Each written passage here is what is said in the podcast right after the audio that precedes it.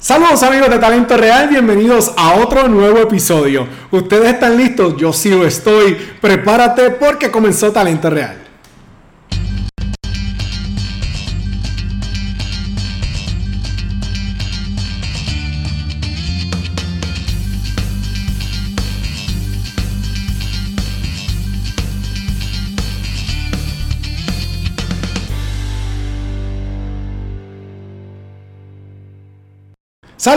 Y bienvenidos a otra nueva edición de Talento Real. Para mí es un honor poder compartir con todos ustedes. Si todavía no me conocen, mi nombre es Wilfredo Huito Cubero y voy a estar compartiendo este espacio con todos ustedes.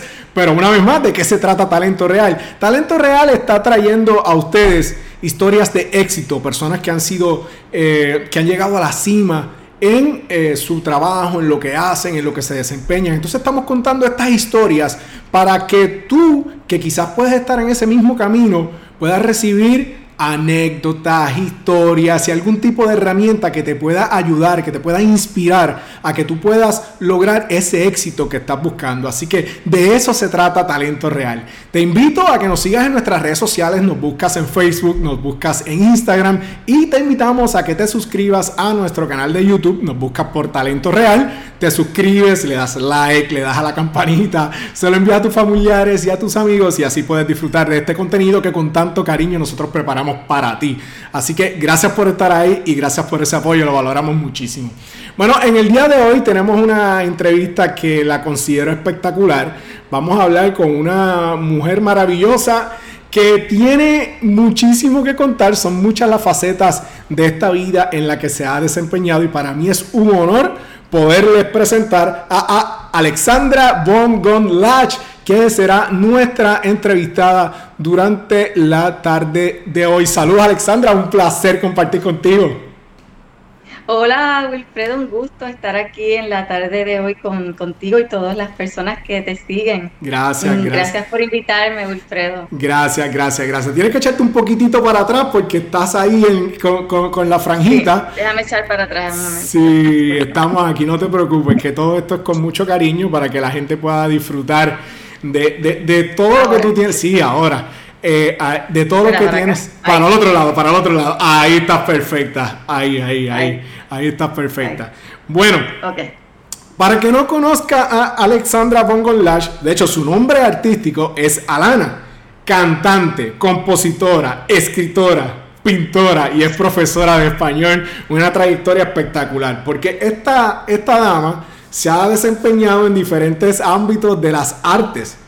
Eh, tengo que leer porque es como que un poco, es un poco extenso. Mire, grabó tres CDs, tres producciones discográficas con el grupo de bachata Flor de Tabaco. Alana canta en francés, canta en italiano. Pero esta dama tiene, tiene un bachillerato en lenguas modernas, tiene una maestría en comunicaciones y tiene un doctorado en estudios hispánicos. ¡Wow! Es como que una combinación de talentos increíbles porque no tan solo se dedica al arte, sino que es una mujer, que es una mujer brillante. Y quiero felicitarte por haber aprovechado tu vida tanto, de verdad, como que le has sacado provecho a los talentos que Dios te regaló. Pues sí, Wilfredo, yo siempre desde pequeña pensaba que, yo tenía que hacer lo máximo con los talentos que, Dios me había regalado, eh, que era mi responsabilidad sacar lo máximo de, esos regalos, porque son regalos al fin y al cabo, la voz es un regalo, eh, tener habilidad con las artes es un regalo, eh, poder tener habilidad eh, para la literatura es un regalo, pues yo dije, yo tengo que sacar el máximo de todo. Y, en, y eso me dediqué, en mi mamá, mi mamá este, inspiró mucho en nosotros el deseo de, de progresar, de superarnos, de estudiar. Ella siempre decía que que estudiar antes que los novios, que eso era lo más importante. Así que, o las novias para mis hermanos. Y entonces, eh, pues nos inculcó el, amor a los estudios, que la responsabilidad era de nosotros, ¿verdad? Em, y entonces, toda mi vida, pues he sido amante de las bibliotecas y de los libros y todas esas cosas, aparte de tener otra, otras aficiones, ¿verdad? Como la música, las artes también. Qué bueno, es una combinación bien, bien rara y como que difícil de, encontrar porque en muchas ocasiones el que tiene talento para el arte como que no le gusta estudiar mucho y, viceversa, ¿verdad? Así que realmente hay que ser bien dedicado y, eh, más que nada, eh, te diría yo, te felicito porque es una combinación que normalmente no ves por ahí. Pero quisiera preguntarte, de, esas ramas que estamos hablando entre el arte, la música, el escribir, el dar clase, el, hecho de, ser profesora, pintora, ¿cuál disfrutas más? ¿Cuál te llena más como, como profesional, como ser humano? Ah, pues mira, soy artista primero que todo. ¿Ah, es algo que no puedo, ¿cómo te digo? No puedo obviarlo, es, algo que es más fuerte que yo me paro en una tarima y se me paran los pelos, ¿verdad? De la emoción, cuando tú ves a la gente cantando tus canciones, cuando te escuchas en la radio, ¿verdad? E, esa emoción, eh, cuando compones, cuando creas un disco, eh, todo ese proceso, ¿verdad? De creación eh, como artista, pues me llena muchísimo cuando pinto un cuadro, eh, cuando escribo también. Así que yo puedo decir que el, que el artista está primero en mí, es la persona que, que vive en mí, ¿verdad? Luego vino la oportunidad de poder enseñar y yo lo vi como, como un decreto, vamos a decir, divino, porque yo pienso que todos los conocimientos uno tiene que pasarlos para las siguientes generaciones, ¿verdad? Que yo no me puedo quedar con eso, yo no, no tengo hijos, así que yo tengo que pasar todo lo que yo sé a las futuras generaciones, mis experiencias, mis viajes, inspirar a, los, a los chicos como a mí me inspiraron también este, mis maestros, ¿verdad? Así que la vida, Dios me ha puesto en el camino la faceta de educadora, tanto a nivel de universidad como a nivel de escuela, y ha sido una satisfacción bien grande poder inspirar eh, a mis estudiantes, ¿verdad? A través de mis experiencias de vida que han sido pues bastantes, de todas, dulces, este, eh, he tenido limones también, pero lo importante es uno estar aquí, ¿verdad? Estar, vivo al sol de hoy. Qué bien. Entonces, si lo más que disfruta es el ser artista, ¿desde qué edad estás desarrollando esos talentos en ti? ¿Cuándo empezaste con la música o, y, y cuándo empezaste también a, pintar? Pues mira, eh, déjame ver. La música, yo nací con eso. Todo el mundo decía que yo cantaba lindo, estaba en el coro de la escuela. Este, estudié en una escuela pública con mucho orgullo. Mi maestro, el, profesor Picorel, este, que era, por eso, era, por cierto, el cuatrista de Tony Croato. Y ese era nuestro maestro de música. Entonces él creó un coro y ahí empecé a educar mi oído, ¿verdad? Y mi voz. Entonces voy a la universidad y entro con, para estudiar música pero cuando empezó el solfeo yo no era muy amiga de las matemáticas y, encontré una relación entre el solfeo y las matemáticas que me dio me dio cómo se llama eso este no salí corriendo punto. No no me gustó esa parte. En ese momento no tenía esa madurez verdad para, para estudiarlo. Entonces ahí me voy para estudiar idiomas. Y entonces para estudiar idiomas tienes que tener un oído musical. Así que me sirvió el tener un oído musical para aprender otros idiomas. Y entonces me especialicé en italiano, estudié francés, alemán y ruso. Increíble. Alemán por mi apellido, porque todo el mundo me preguntaba y yo no sabía decir nada, así que yo decía, por lo menos tengo que decir hola, ¿cómo estás? O, ¿verdad? Defenderme. Italiano porque me enamoré automáticamente pues, de mis maestras, de, de cómo le enseñaron. Y el francés pues también eh, el francés me enamoré más tarde del francés, pero ahí me estudié el bachillerato en idiomas, pero en verdad iba a empezar mi carrera en la música. Mira, mira qué loco. Ay, Dios mío. ¿Y cómo, cómo, llegas a, a, Flor de Tabaco? De hecho, en el 2005 fueron dominados a los premios Billboard y tres producciones es un gran trabajo musical. O sea, háblame un poquito de eh, cómo llegaste hasta Flor de Tabaco y esa y cuánto disfrutaste de esa etapa de tu carrera artística. Pues Flor de Tabaco fue un sueño hecho realidad. Yo había tocado muchas puertas antes de llegar hasta ahí. había tocado muchas puertas y muchas, pues obviamente muchas me decían que no, eh, porque yo estaba adelantada a mi tiempo. Yo había ido a Santo Domingo y había grabado un demo con una canción, yo, yo creo, déjame ver, bachata. Sí, había grabado bachata en Santo Domingo para allá, para el 2003, por ahí, que la bachata aquí no había llegado, pero yo cantaba en los hoteles y estaba adelantada a, mi tiempo, yo sabía como que lo que venía. Y, y, entonces grabé bachata, le presentaba a los productores, nadie decía bachata, tú cantando bachata. Todavía la bachata se veía aquí como un género eh, que la gente no escuchaba, como que se refería hasta al género de forma despectiva, incluso. Y entonces voy un día donde Eduardo Reyes y le digo, Eduardo, eh, yo quiero cantar bachata. Me dice, bachata, lo mismo me dice, bachata, tú, no, qué sé yo. Al poco tiempo Eduardo me llama y dice, tengo una idea, tengo, hay otro chico que, que canta, lo conozco de hace tiempo y quisiera probarlos a los dos en estudio a ver cómo se escucha. Este, y entonces estaba Alejandro Montalbán también de compositor y ahí este, grabamos, creo que la primera fue Por Amarte Así, que es la canción de Eduardo Reyes y de Alejandro Montalbán. Y entonces este, grabamos esa canción y automáticamente hubo una magia que nuestras voces eran como que no habíamos cantado toda la vida juntos. Y ahí empezó nuestro camino con Flor de Tabaco, siendo pioneros de la bachata como dúo en Puerto Rico. Ya estaba Monchi Alexandra, pero en Puerto Rico no había así como exponentes, ¿verdad?, de la bachata puertorriqueña. Eh, incluso no teníamos como que, para decir el tipo, porque yo yo parezco mm, tal vez un poco un corte europeo, él se ve también como que parece de otro país y, la gente después de, cantar nos preguntaban si eh, cuándo habíamos regresado de nuestros respectivos países. Y nosotros no somos de aquí. Y otro dato curioso es que íbamos a, los, a las patronales y yo miraba a Jan y yo le decía, Jan, nos están mirando como si fuéramos dos extraterrestres. ¿Tú crees que les está gustando lo que estamos haciendo? Entonces nadie bailaba, parece entonces nadie bailaba bachata, la gente se quedaba así mirándote. Eh, nosotros dramatizábamos, era como Pimpinela, pero en bachata. Okay. Y, la gente se quedaba como aturdida, como que no, no sabían, era algo como raro, ¿verdad?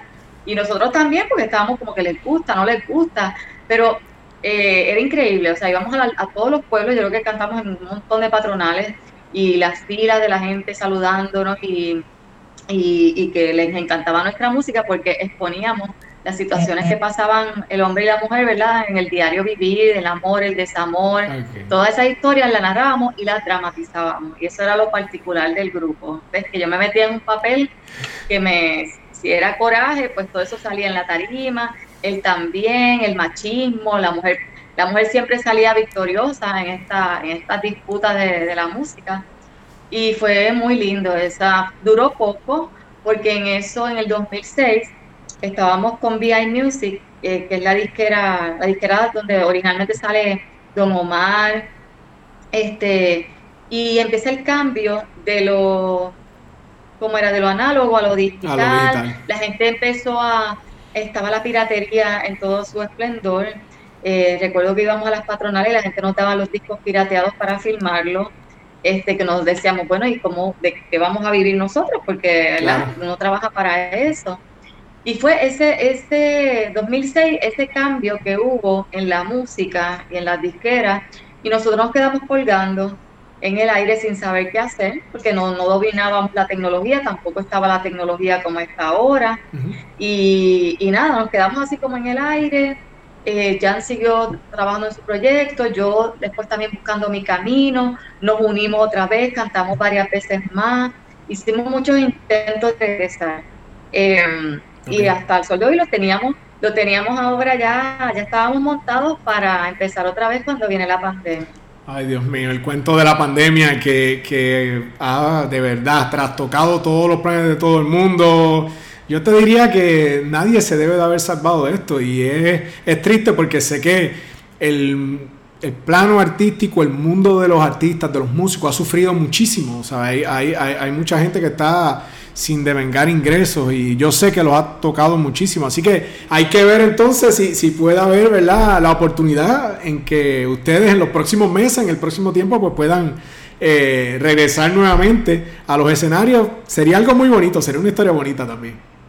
Oh, sí, porque ya tenemos como que más historias que contar, este, hemos pasado por muchísimas situaciones los dos, este, y creo que tenemos mucho que contar. De hecho, creo que en el 2016 por ahí eh, trabajaste, trabajaste una producción como solista también, ¿no? Sí, en el 2016 trabajé mi CD como, como solista, em, que lo eh, Freddy Méndez fue el productor. Qué bien. Em, y canté algunas canciones mías y otros covers este, que eran muy, ¿verdad? Em, muy reconocidos.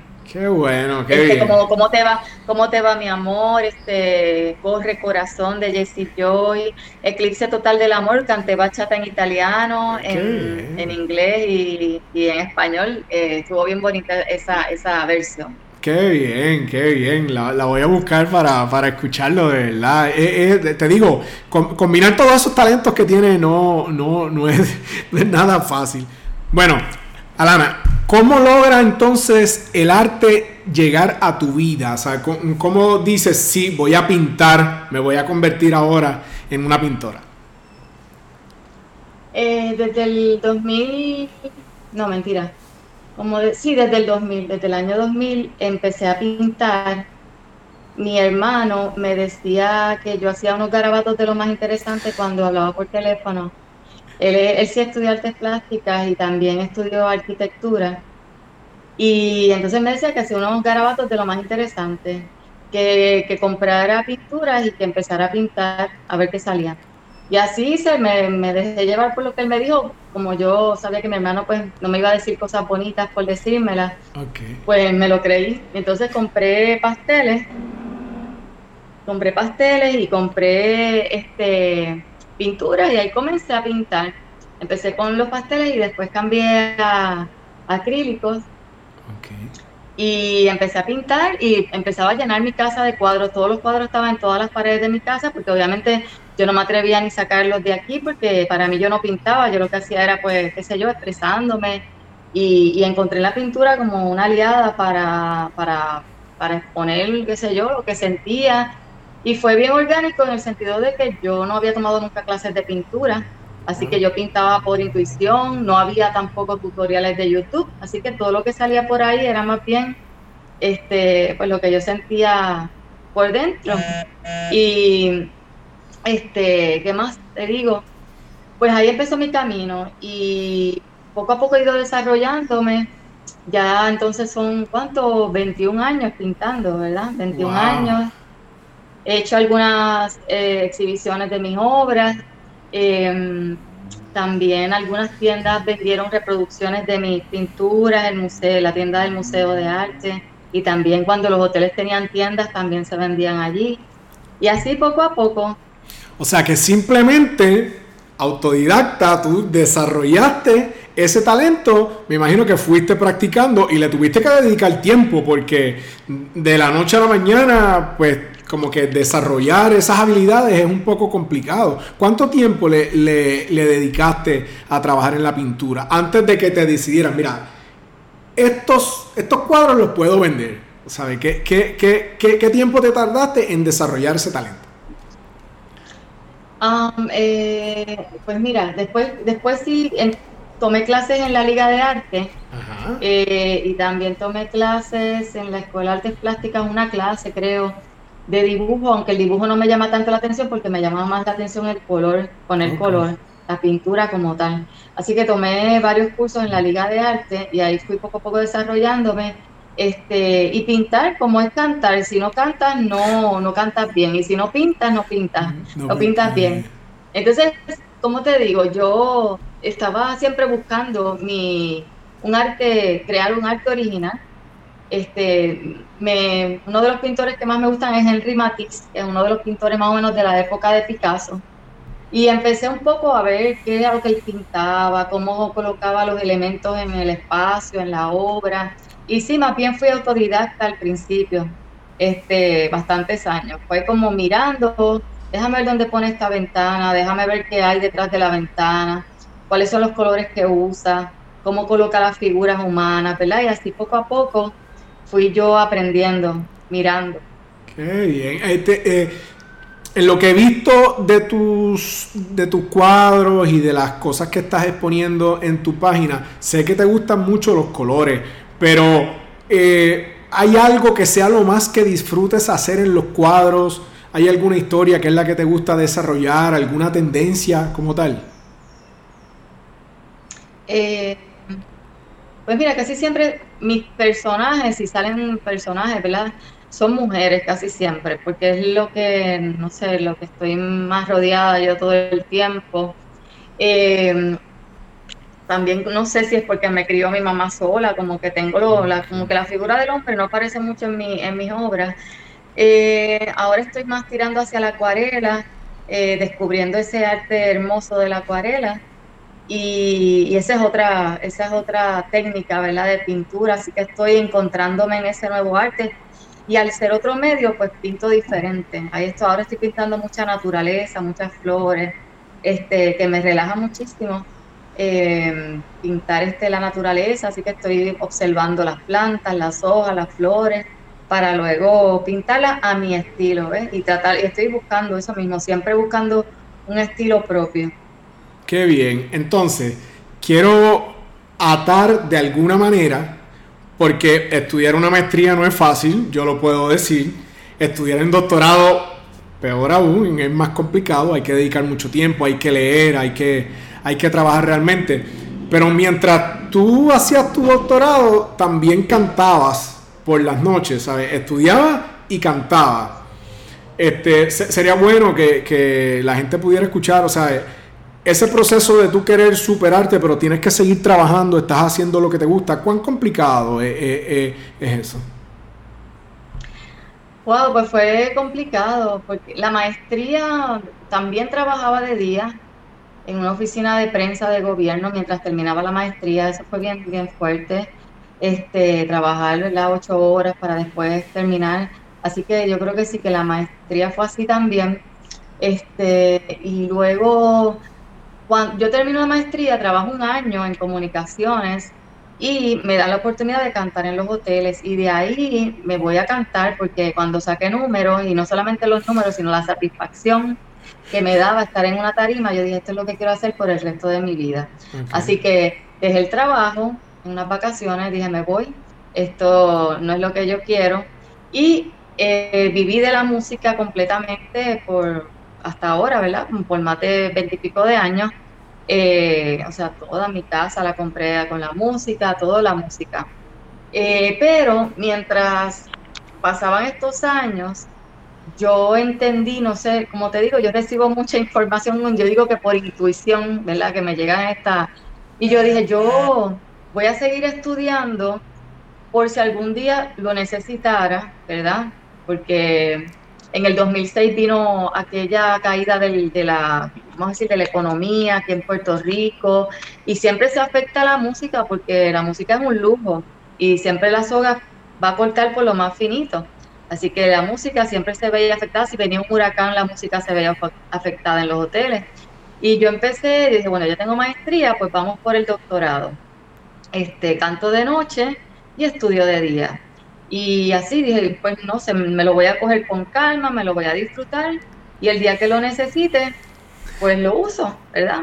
Y así fue. Este, el doctorado me tomó nueve años eh, terminarlo. Es una de las cosas más difíciles que he hecho en mi vida por por la disciplina que se necesita, la constancia y la perseverancia. No es, yo digo que sí, hay que ser inteligente, claro, y hay que, hay que ser aplicado y todo, pero si no tienes perseverancia y, disciplina, no, no llegas a la esquina, porque eso, un doctorado prueba toda tu, tu voluntad para tu terminar, ¿verdad? Porque son tantos requisitos entre los cursos, eh, el examen de grado, luego una tesis, que son años de investigación, con el mismo rigor y la misma, vamos a decir, dificultad que pueda tener una, una investigación científica, pero es en el campo de la literatura. Así que este, estuve nueve años, sí, terminando mi doctorado, entre todo eso que dije, los cursos, el examen y terminar la tesis final de 400 y pico de páginas, ¿verdad? Este, me tomó todo ese tiempo, pero me lo disfruté, viajé, me dieron beca de estudio, eh, me disfruté mi investigación porque era sobre mujeres escritoras puertorriqueñas de finales del siglo XIX y principios del XX, de ese sector social del que no se, no se, no se escribe y no se sabe mucho, así que para mí fue una gran satisfacción y finalmente mi, mi, mi, mi tesis ganó el premio Ricardo Alegría a la mejor a la mejor este tesis en literatura puertorriqueña. Bien, felicidades por eso. Sé que eso es un premio de, prestigio, así que me alegro muchísimo. Entonces tú terminas tu doctorado y, y, ¿de dónde sale la faceta de ser profesora o cómo llega esa etapa a tu vida? Pues yo estudié todo mi, todos mis estudios los hice en la universidad. Este, eh, tú me estás viendo bien, ¿verdad? Sí, te estoy viendo muy bien. No, yo te estoy viendo muy, bien, muy bien. Aquí está como paralizado, pero no importa. No, yo te veo en muy la bien. Okay. En la universidad yo estudié todo, bachillerato, maestría y doctorado. En la UPR. Así que mientras, mientras estoy terminando el doctorado, que ya estaba ya pues, en los, como en los últimos capítulos de mi tesis, me llama el director y me dice que si me interesaba dar clases. Y pues imagínate, uno, ese es mi alma mater. Yo dije, pues claro, ¿verdad? Temblando con un susto por dentro. Te estás refiriendo, te estás refiriendo a la UPR, ¿no? Sí. Ok. Porque para mí eso, ¿verdad? Eso es un sombrero bien, bien grande, el ser profesor en la Universidad de Puerto Rico, pues yo admiraba a todos mis profesores, ¿verdad? Este, y yo decía, wow, yo podría hacer esto, ¿verdad? Pero me lo ofrecieron. Y como todo reto, pues dije, claro que voy para allá. Y, sí, este, pues tomó mucha preparación, eh, aprendí muchísimo. Eh, fue un reto grandísimo y estuve dando clases por cuatro años en la universidad. Eh, y bueno, y que me encantaría regresar algún día porque me, me encanta, me encantó la experiencia. ¿Y qué, qué, qué es lo más, cuál es el aspecto más retante de ser profesor? ¿La preparación o el interactuar con, con los estudiantes y después pasar al proceso de, corregir, evaluar? Todo lo que y todo lo anterior. Eh, es difícil prepararse.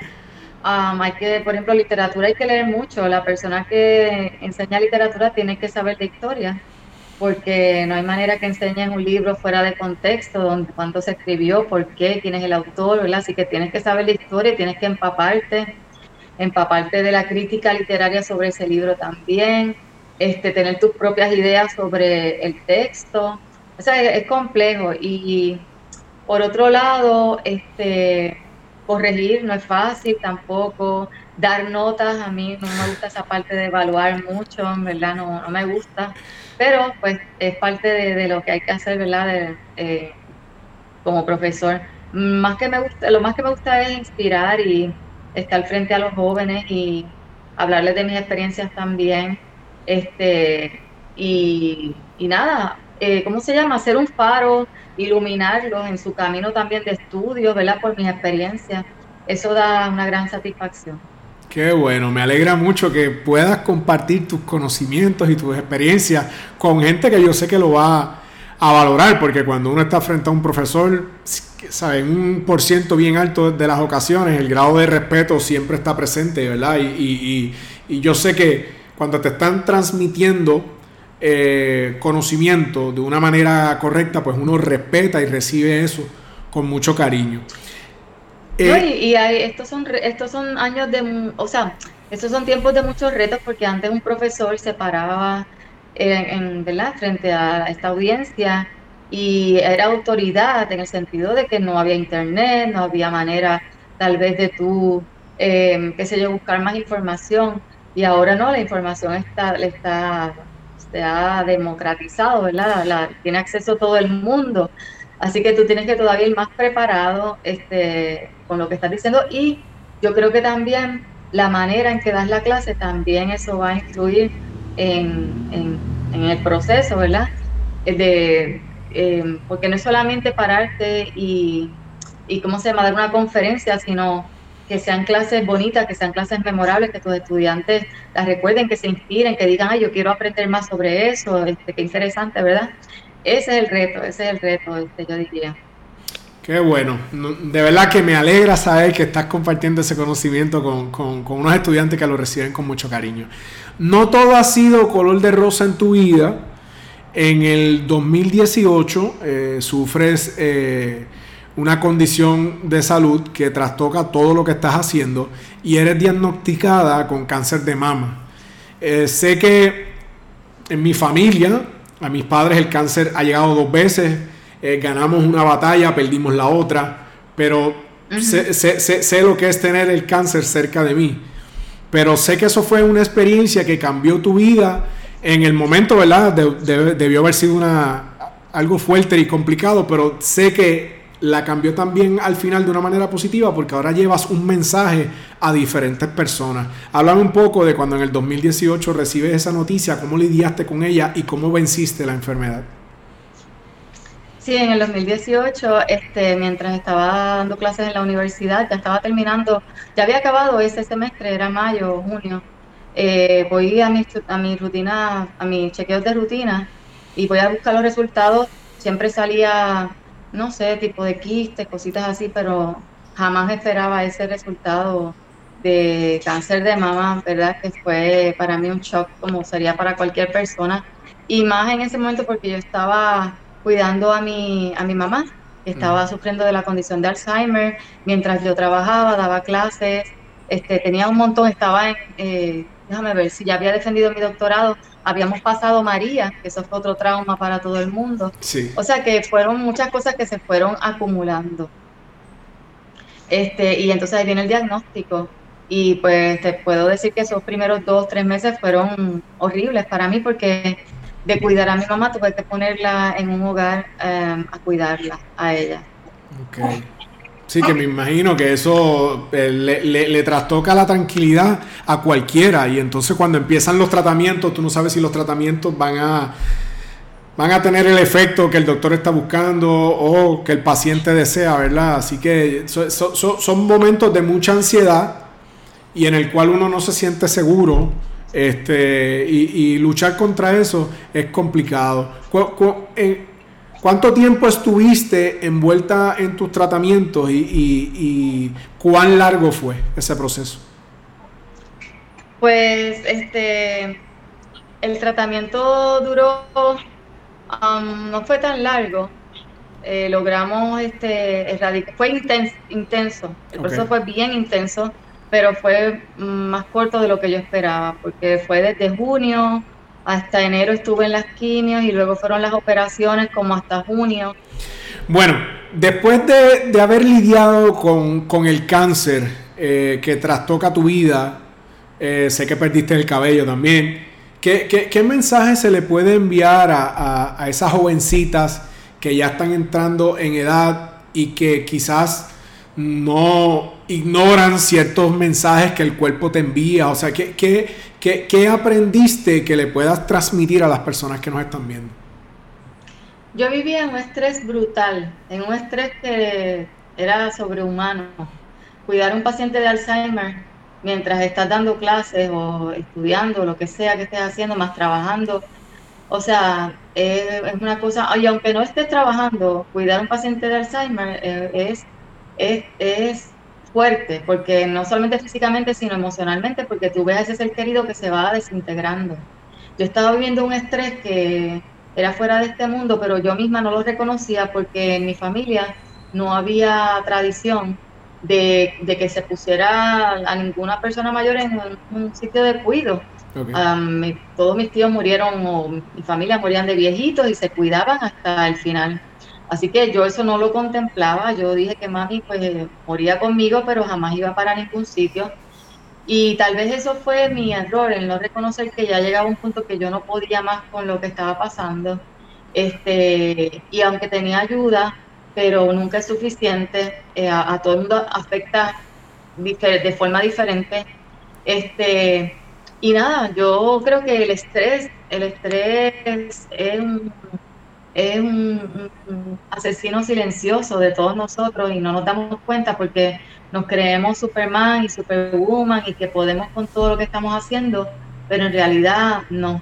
Hay, hay situaciones que nos superan y superan nuestras fuerzas y nuestra capacidad emocional para bregar con ellas y hay que parar y reconocerlo cuando no se puede y entonces soltar. Eso fue lo que yo no hice. Y al no soltar, mi cuerpo explotó, mi cuerpo dijo, no puedo más con esto, porque yo me alimentaba bien, yo hacía ejercicios, yo soy vegetariana, o sea, yo no veía cómo yo, yo estaba en esa situación, yo no, yo estaba en shock, yo les decía, pero, pero ¿qué yo hice? Si yo como bien, yo hago ejercicio, yo, porque yo, era como algo surreal, para mí era como que esto no me puede estar pasando a mí. Pero cuando analicé mis emociones me di cuenta que yo no estaba bien, emocionalmente yo estaba mal, y, que tal vez eso, mis células pues se, se volvieron loquitas con todo lo que yo estaba pasando y respondieron a ese estrés de esa forma. Entonces aprendí y aprendí, bueno, primero que hay que, gracias a que yo me hacía todos mis chequeos anuales, ¿verdad? Pues se pudo erradicar eh, bien, eh, porque si te chequeas cada ocho años, cada nueve años o lo dejas pasar, eh, la salud de uno es primero. Y por más ocupado que uno esté, uno tiene que hacerse esos chequeos, la, tanto hombres como mujeres, ¿verdad? Pero en este caso, hablando yo de las mujeres, este, es una situación, un cáncer, una enfermedad que ahora está atacando a jóvenes desde los 30 años. Antes pensábamos cáncer de mama a las mujeres de 40 y 50, ahora no. Ahora hay de 20 y de 30 que compartimos en la sesión de quimioterapia y uno lo puedes creer, ¿verdad? Pero eso es lo que está pasando. ¿Y qué pasa? Que no te chequeas, no, no te haces el discernimiento eh, cuando te estás bañando, palparte, ¿verdad? Por empezar ahí. Y luego tus chequeos anuales, que tienen que ser religiosos, porque eso es el determinante de salvarte o de no, ¿verdad? Este, así que yo creo que ese sería mi llamado, que, que tenemos una responsabilidad con nuestros cuerpos eh, de chequearnos, de bajar los niveles de estrés, de alimentarnos bien, este, porque al final lo más importante eres tú, si no estás tú no va a funcionar todo lo demás, así que ese sería como mi, lo que yo viví, ¿verdad? Y que aprender a soltar cuando hay situaciones que no podemos controlar, que humanamente no puedes controlar, tienes que soltar porque te hace daño a ti. Este, y nada, fue, fue una otro doctorado, yo diría, lo que viví en, en cuanto a conocimiento adquirido este, y crecimiento emocional. Se me di cuenta que la vida es un regalo, que es un privilegio, que cada día cuenta y que debes hacer lo importante, que sí, uno tiene derecho a sentirse mal un día, a sentirse triste, claro que sí, yo, yo a veces me culpaba si tenía algún momento de tristeza, porque decía, pero porque yo me siento así, yo no tengo derecho a sentirme así porque yo sobreviví a esta enfermedad, ¿verdad? Pero no, somos humanos y tenemos derecho a caernos, pero así mismo como nos caemos, tenemos que levantarnos. Y yo vi la enfermedad como una oportunidad de descansar, de crecer, de pintar, pero más que nada fue descanso. Yo necesitaba descansar. Y ese año que no trabajé, como que me encontré yo misma, pude recuperarme, porque yo estaba drenada y yo misma no, no me daba cuenta de lo cansada que estaba hasta que me pasó eso. Dios mío, yo creo que es que la vida, el mundo en que estamos viviendo en estos momentos, pues va como que tan acelerado y hay que preocuparse por tantas cosas que, que hay veces que uno se olvida, un poco de, darse ese trato, ese cariño que tú te estás refiriendo, pero yo sé que es bien importante que, uno se, se, se que uno visite a su médico y qué bueno que tienes la oportunidad de contarle tu experiencia a otras personas para que sepan que sí hay que preocuparse, sí hay que visitar los médicos, pero hay que hacer un balance lo más perfecto posible que uno pueda entre lo que tú vives, entre lo que es tu diario, lo que, porque al final del camino solamente tenemos una vida, ¿entiendes? Y, y hay que saberla aprovechar al máximo, pero también hay que vivir. Y, yo te diría que si tú te preocupas por ti y te dedicas tiempo, pues entonces vas a poder vivir mejor. Claro, ¿no? Eh, y que la vida, eh, no sé, lo, es lo que tenemos y y lo más importante es la salud y la vida, el trabajo puede esperar. Tú nunca puedes poner el trabajo primero que, tu salud. Este, o sea, tú tienes que chequearte y, no puedes poner excusas para eso, ¿verdad? Porque pues estamos aquí un tiempo y todos sabemos que estamos aquí un tiempo, pero uno quisiera pues cumplir las, las metas que uno se ha propuesto, este, ¿verdad? Este, no sé, viajar a los países que quieres, eh, hacer lo que tengas, lo que viniste a hacer a este plano. Eh, cuando nos toque, pues nos tocó, ¿verdad? Yo tuve la suerte porque me dieron un brequecito más, aquí estoy y, y lo, lo agradezco, ¿verdad? Pero igual un poco el proceso me ayudó a perder miedo a, a, lo, a lo que viene después, aprendí a confiar, aprendí a confiar en, en Dios, eh, y en su misericordia. Entendí que el amor de Dios por nosotros es más grande que lo que cualquier entendimiento humano. Eh, y que el plan de Dios para mí era mucho mejor que el que yo tenía y que yo tenía que soltar. Incluso déjame contarte que yo me iba para, a mí me habían ofrecido trabajo en Maryland y yo tenía todo ya montado, yo me iba con mi mamá, el carro casi vendido, todo, y de repente vino la enfermedad. Así que a mí me, me, me detuvieron, me dijeron, tú no vas para ningún lado, tú te quedas, tienes cáncer y tienes que bregar con la situación. Y por primera vez en mi vida me paran un proyecto así en seco.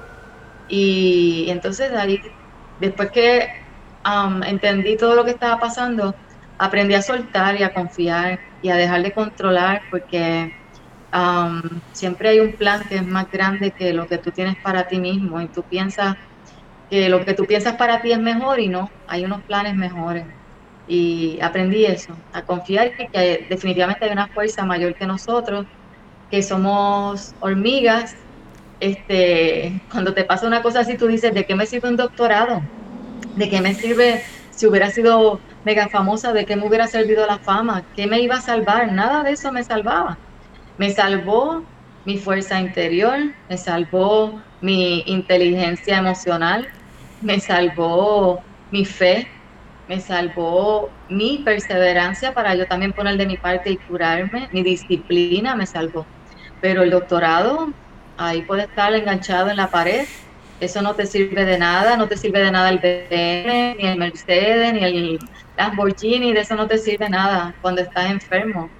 ¿Entiendes? Te sirve esa fuerza interior que hayas desarrollado, este, esa disciplina. Fíjate, la disciplina que yo desarrollé con el doctorado me ayudó para, para bregar con mi enfermedad, porque fui disciplinada, haciendo ejercicio, comiendo lo que tenía que comer y discipliné mi mente para que pensara bonito, porque lo primero que te pasa por la mente es que te vas a morir. Así que yo le di comandos a mi mente y yo dije, no, no, te vas a morir, tú vas a vivir y en poco tiempo vas a ir a Turquía y vas a pasear por allá. Y me puse viajes mentales en mi mente este, y todo eso me ayudó a salir de la situación. Así que yo te diría que disciplinar la mente es bien importante en estos procesos. Bueno, un mensaje poderoso de, una mujer brillante eh, que se ha tenido que levantar de, una de las situaciones de salud más difíciles que cualquier ser humano puede, puede lidiar. Así que te felicito por eso y, qué bueno que, que, Dios te está dando la oportunidad de que lleves ese mensaje a otras personas, porque esto que nos han dicho, sé que a muchas personas lo va, lo va a impactar de la manera que la persona lo, lo quiera recibir, pero hay que luchar, hay que ser perseverante y hay que tener ese deseo de seguir otro día más y otro día más y otro día más y de aferrarte a esa vida que Dios te ha regalado. Así que de verdad, qué bueno que tienes la oportunidad de compartir eso con otras personas. sí, las ganas de vivir, ¿ves? Porque este, yo no sé, algo bien extraño, pero se te prende un switch. es como si a mí cuando me dijeron cáncer, a mí se me prende un switch de supervivencia. Me imagino que es como cuando alguien se queda náufrago en el mar, ¿verdad? Que tú, tu switch no es morirte, tu switch es, el, o sea, se te prende esa esa um, botón de, de sobrevivir, debe ser algo del instinto natural, pero yo dije, no, yo voy a vivir, ¿qué tengo que hacer para vivir? Claro, yo no puedo determinar todo el proceso porque si me tocaba, pues por fuerzas superiores no estar aquí, pues no estaba, pero lo que yo tuviera que hacer de mi parte, yo lo iba a hacer, ¿entiendes? Y entonces yo discipliné mi mente porque la mente es la primera que te hunde. Esto, es, esto sirve para todas las situaciones de la vida, ¿verdad? y, comí lo correcto, hice ejercicio, este, y siempre con una actitud le di comandos a mi cuerpo, le pedí perdón a mis células por todo el daño que les había causado. Hay videos en YouTube que, que me ayudaron. Este, le pedí perdón a mis células por todo el daño que les había causado con, con el estrés que les causé. Les pedí que me necesitaba su ayuda para que mi cuerpo pudiera, pudiera otra vez este, establecerse. Y es una magia. Y yo yo, te puedo decir, Wilfredo, que yo, yo no, no, entendía la conexión que hay entre mente y cuerpo tan grande hasta que me pasó todo esto. Wow. Que todo lo que nosotros pensamos, todo lo feo, también lo escuchan tus células y todo lo bonito también lo escuchan tus células. Y si le damos comandos feos a nuestro cuerpo, pues así va a reaccionar. Si dejamos que el estrés se apodere de nosotros y las situaciones negativas, así nuestro cuerpo va a reaccionar. Yo vi eso, yo, yo soy testigo de la conexión que hay entre la mente y el cuerpo y que tú eres el chief commander, ¿verdad? O el, jefe en comando de, esta casa que te, donde habita tu, tu espíritu y que así como se puede dañar, porque dañamos nuestro cuerpo con, qué sé yo, bebiendo demasiado, eh, con pensamientos negativos, eh, comiendo lo que no es, y después uno se pregunta, ay, pero ¿qué yo hice? ¿Pero por qué? Pero, pero tienes que mirar, tienes que hacer un análisis, ¿verdad? ¿Qué, ¿Qué fue lo que hiciste? Y si te corresponde a ti, pues entonces están las herramientas, pues mira, habla con tus células y les dices, les pides perdón.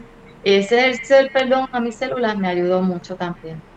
Qué bien, me parece un mensaje espectacular, lleno de energía positiva y qué, bueno que se le podamos transferir a, muchas personas. Pero entonces, después de toda esta etapa difícil y complicada, viene una etapa eh, que comienza con la pandemia, ¿verdad? Que ojalá que se termine de ir pronto. Pero todo eso negativo llegó con algo positivo después y es que lanzaste tu propia tienda virtual. De hecho, en la descripción de este video les voy a dejar las direcciones eh, de, redes sociales y, de la página que voy a hablar ahora de Alana para que puedan ver parte de su trabajo. Y Alana hace un tiempito, un tiempo corto, lanzó bonbags.com. Bonbags.com, que le voy a poner la, la dirección aquí pero eh, en ese portal cibernético tú estás vendiendo tus obras de arte, pero no son obras de arte tradicionales, porque es como que tú estás vendiendo piezas de ropa, artículos del hogar que tú pintas, pero los transformas en, en ropa, en cortina, en, en, cojines. Háblanos un poquito, ya mismo vamos a ver un video de eso, pero háblanos un poquito de qué es bombbags.com. Pues llega, ok, como bien dijiste, pues bueno, vino la enfermedad y así mismo milagrosamente pues me, me curé, ¿verdad? Estoy en remisión. Se dice que no está cáncer free en cinco años, así que yo llevo dos en remisión, gracias a Dios, ¿verdad? Y haciéndome mi chequeo siempre. Este, pues después de todo aquel revolú del 2018 que vino la enfermedad y todo, pues ya en el 2019 todo lo que estaba en desorden empieza a organizarse. Este, toda mi vida, ¿verdad? Con la sanación, pues empieza también a ordenarse con muchas cosas. Y entonces empiezo a trabajar en, ya a nivel de escuela. Em, y entonces viene el 2020, viene la pandemia en marzo, exacto. Y yo con la pandemia empecé también a reflexionar porque vi lo frágil de todo lo que, de la sociedad, de todo el mundo en que estamos viviendo ahora. Un día tú tienes trabajo y mañana no tienes trabajo. Un día yo estoy dando clases, pero a lo mejor por la pandemia, no sé, pasa algo, quiebra el gobierno otra vez y te quedas sin trabajo. Entonces yo dije, yo tengo que hacer algo que sea online, que pueda sobrevivir cualquier cosa, ¿verdad? De que, uno, que uno piensa y, le di mucha vuelta a la cabeza. Hace mucho tiempo tenía esa idea de poner mis piezas de arte en ropa, en, piezas que la gente pudiera vestir. Y vino la idea de bonbags.com. Es mi apellido, ¿verdad? Bon, V-O-N, G de Gabriel, bags de bolsos, bags.com. Este, empezó con bolsos, en verdad, donde plasmaba mis obras. Son reproducciones, obviamente no pinto una individual, sino es una fábrica que se encarga de hacerlo. Empezó con los bolsos y bandanas y ya por ahí va con cortinas de baño, este, edredones o comforters, eh, cojines, trajes, viene de todo. ¿Trajes de baño también?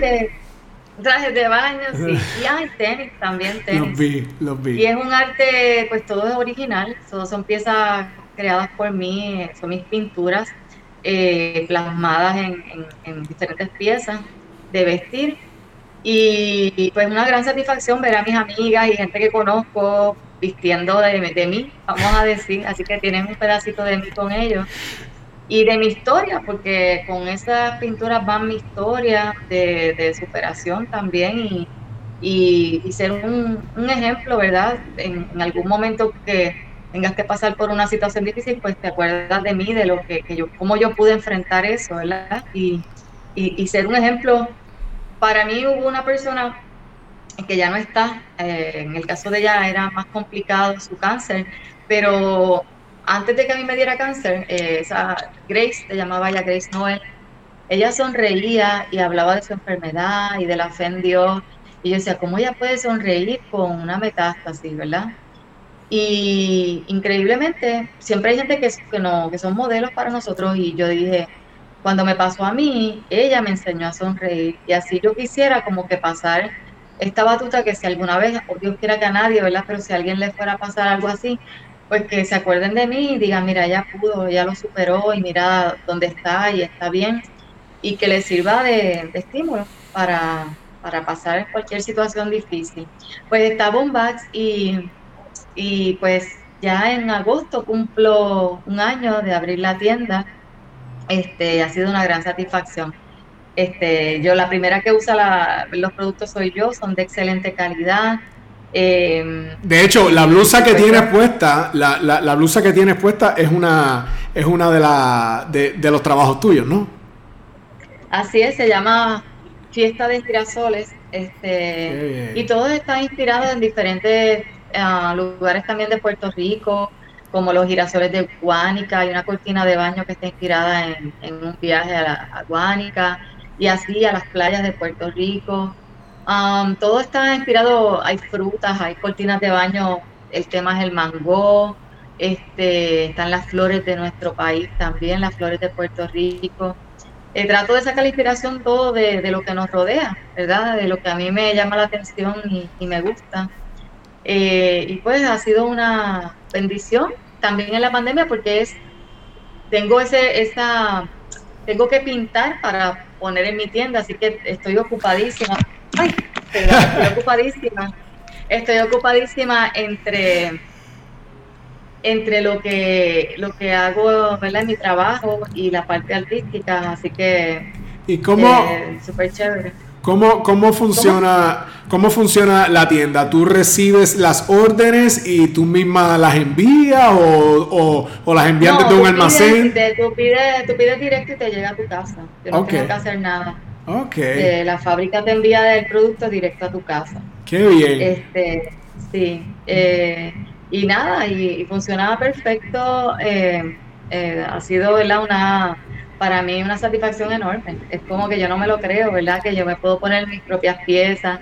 Y cuando amigas compran, como hay tantas, tantas pinturas, ¿verdad? Y yo le digo, tú sabes que tú eres la única en Puerto Rico, en el mundo, que, que se ha puesto esa camisa porque ese arte en particular, pues no, hay muchos artes en la tienda, pero ese arte no lo ha comprado nadie, así que tú eres la única que puedes decir que en el mundo tienes esa, esa pieza. No sé, a mí me da mucha alegría eso de, ser original, de, de, no seguir a las masas, de tener algo que sea único. Para mí eso vale mucho. Qué bueno. exacto, que, que es hecho, eh, ¿cómo se llama? De la inspiración de uno. Es bonito. Qué bueno. Bueno, vamos a ver un videito, lo preparé yo, no le consulté a ella, ¿sabes? Yo, yo, yo seleccioné las piezas, pero lo que quiero es que vean el talento y, y lo fino o lo fina que es cada una de estas piezas. Yo quedé encantado y vamos a compartir aquí en Talento Real un poquito de lo que es Bombax. Regresamos con ustedes en 50 segundos, así que no se vayan de ahí.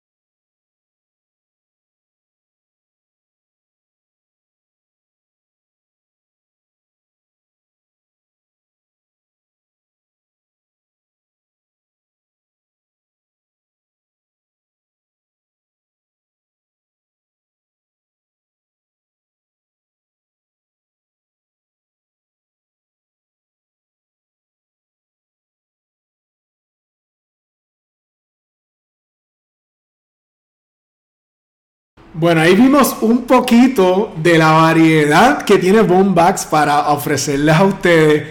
Hay cartera, hay eh, cortinas de baño, hay trajes de baño para damas, hay tenis, hay calzado, hay carteras, hay bultos como para la universidad, como para la escuela, los este, ah, backpacks, ah, mochilas, correcto. Pero la variedad es increíble, te, felicito porque eh, realmente son atractivos, son llamativos y, y de verdad que el que tú puedas presentar tu arte en una línea de ropa o de artículos para para el hogar. Eso me parece espectacular. Aquí en la descripción del video le voy a dejar la, dirección de la página para que la puedan visitar bombax.com y apoyen a un, a un artista que realmente tiene un gran talento y usted lo puede vestir. De verdad que te felicito por eso. Es una iniciativa maravillosa. Gracias, Wilfredo. Pues nada, súper orgullosa. Yo digo que esos talentos se los da Dios a uno y como te digo, uno lo lleva al límite, este, porque lo que tenemos es esta vida, ¿verdad? Que uno tenga esta conciencia, pues es aquí. Y yo digo, pues hay que sacarle el máximo a todo lo que uno hace. Eh, y, pues como te digo, ver a gente que conozco usando mis piezas, es como que llevan un pedacito de mí eh, con ellos. Qué bueno, me parece fantástico. Pero también, antes de terminar, no, no puedo dejar pasar esto. Ella es escritora también y lo dije en la presentación, pero ella tiene un libro que está disponible en Amazon, lo pueden conseguir. La Princesa Valiente. La Princesa Valiente es una obra de Alana eh, llena de poner a niñas enfatizándola en la valentía, la belleza física, el amor propio y la equidad. Háblame un poquito de La Princesa Valiente que pueden conseguir en Amazon. La Princesa Valiente fue un, es un cuento que escribí hace un montón de tiempo y estuvo como 10 años esperando a ser publicado. Mira cómo son las cosas que justo cuando estoy saliendo de mi proceso de cáncer, este, para febrero me contacta EDP eh, Editorial y, y, me dijeron, sí, mira, vamos a publicar tu libro y como que en dos semanas, después de esperar 10 años, era como que el tiempo perfecto era ese tiempo que se tenía que publicar. Después de esperar 10 años, eh, finalmente en dos semanas el libro se, se publica. Este, En abril del, del 2020, exacto. El, el, cuento trata sobre una princesa em, que em, había quedado huérfana de sus padres y vivía con su tía. Y su tía había escuchado a través de generaciones que si una princesa tú la dejabas sola en una torre solitaria, que venía un príncipe a rescatarla. ¿verdad? Eh, así que ese fue el plan. Iban a quedar sin dinero y decide poner, a su sobrina o dejarla en una torre solitaria para que llorara, gritara y finalmente viniera un príncipe a rescatarla. Pero ¿qué pasa? Pasan los días, la princesa está allí y dice, ay, el príncipe no llega. Así que ella coge agua de lluvia y toma agua de lluvia para sobrevivir eh, los pajaritos dejaban semillas por allí tiradas, así que ella coge las semillitas y las siembra en unos tiestos y empieza a cosechar legumbres, ¿verdad? Para alimentarse. Ella encuentra unas maderas, así que construye una escalera para arreglar la torre y para salir de la torre. Y ya cuando tiene todo y ya se empieza a sentir, ay, siembra flores, pone la torre bonita. Cuando ya tiene todo listo para, ¿verdad? Que ya, ya se siente feliz en su torre, ese buen día tocan a la puerta y era el príncipe azul. Y ella lo, lo cuestiona, ¿verdad? Y le dice que para qué viene, que tardó un montón de tiempo en venir a rescatarla y que ya ella, todo lo que ella necesitaba estaba allí. Que antes no le gustaba la torre, pero ahora con su propio trabajo había hecho una torre muy bonita y que gracias por haberla venido a buscar, pero que ella no se iba con él. este, así va la historia, ¿ves? Eh, contrario a todas las historias de las princesas que quedan este, frágiles y esperando al príncipe, pues esta princesa rechaza la ayuda del príncipe porque ella misma logró construir su propia felicidad, vamos a, decirlo así. Este, y eh, por ahí el cuento continúa, pero este, esa es la historia de la, de la princesa Valiente, que es un poco autobiográfico en el sentido de que eh, es lo que yo creo, ¿verdad? Que firmemente que tú eres el dueño y el autor de tu felicidad. Eh, aquí no hay medias naranjas que complementen nada. Tú eres un mundo y tu pareja es otro mundo.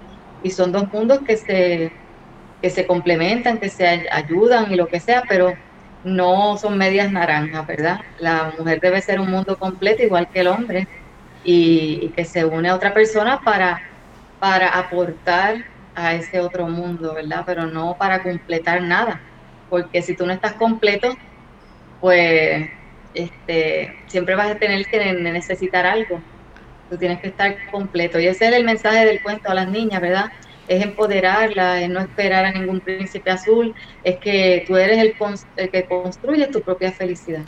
Qué bien, así que la princesa valiente la pueden encontrar en Amazon. Eh, le voy a dejar en la descripción del video también la, la, dirección para que sepan dónde la puede conseguir. Antes de irnos, ¿qué te falta entonces de hacer en la vida? O sea, ¿qué, qué, miras y dices, quiero hacer esto o me falta hacer esto o ya te sientes completamente eh, eh, lista?